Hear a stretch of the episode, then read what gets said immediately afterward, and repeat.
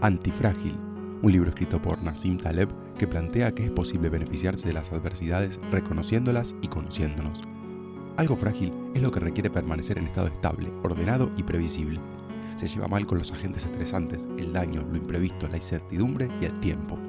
Lo opuesto a lo frágil serían las cosas que se benefician de todo eso, que prosperan ante la volatilidad, el azar y el desorden. Ya que no existe una palabra que lo designe, lo llamaremos antifrágil. Es más que resiliencia o robustez. Lo robusto resiste y sigue igual. Lo antifrágil mejora y se beneficia. Esta propiedad está en todo lo que ha cambiado con el tiempo. La tecnología, la cultura, las empresas, la naturaleza. La antifragilidad es relativa. Se puede serlo en algún aspecto y no en otros.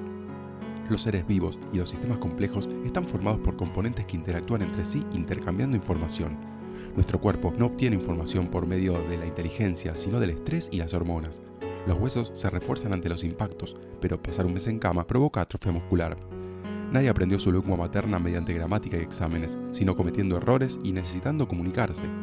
En un sistema complejo es difícil unir causa y consecuencia, por eso la idea del estrés beneficioso no siempre es aceptada.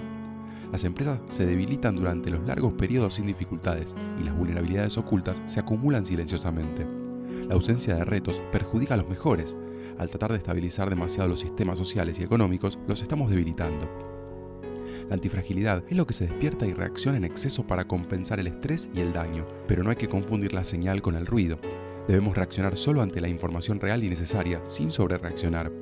Tenemos la ilusión de que entendemos el mundo y atribuimos lo negativo a la mala previsión, pero en sistemas complejos debe estudiarse la fragilidad y no los sucesos, ya que sería como atribuir el derrumbe de un puente al último camión que lo atravesó o tratar de predecir con cuál se derrumbará.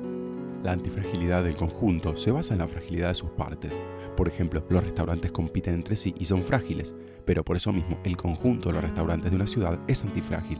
La competencia mejora la calidad general, igual que con los seres vivos. Todo organismo vivo morirá, pero si deja descendencia, la naturaleza sigue el juego en el nivel informativo, lo que la hace antifrágil. La evolución necesita que sus partes mueran para que existan otras más aptas.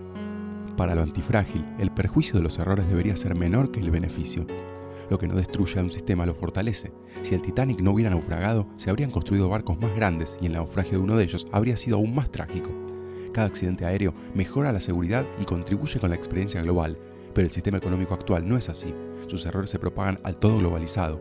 La antifragilidad de un nivel puede exigir el sacrificio de un nivel inferior. La solución es crear sistemas en que la caída de uno no arrastre a otros. Es más fácil saber si algo es frágil que predecir los riesgos de un suceso raro y trascendente, y buscamos refinar nuestra comprensión con modelos que no alcanzan para contemplarlos. Los peores momentos anteriores fueron impredecibles para ese entonces, pero poder explicar todo cuando ya ocurrió nos hace creer que lo entendimos.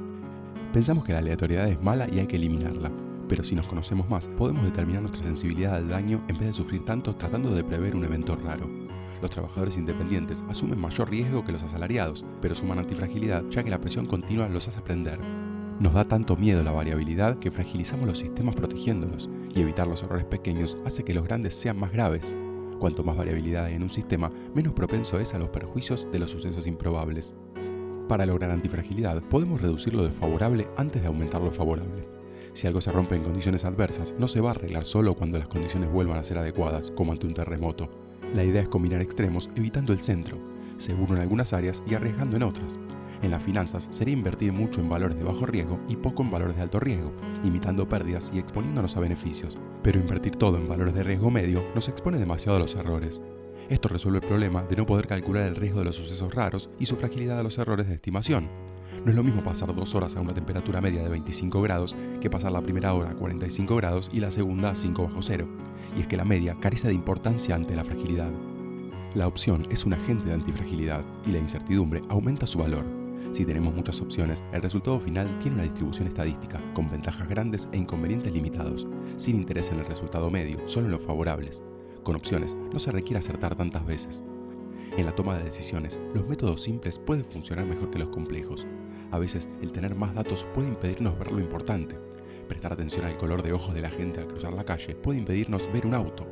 Estamos yendo de la regla del 80-20 a la del 99-1, donde el 1% pesa más que el otro 99, como con el tráfico de Internet, la venta de libros o la distribución de la riqueza. Entonces, con un 1% de modificación puede reducirse la fragilidad. En fin, en vez de culparnos por no ver venir un problema grave, habría que enfocarnos en entender lo antifrágil.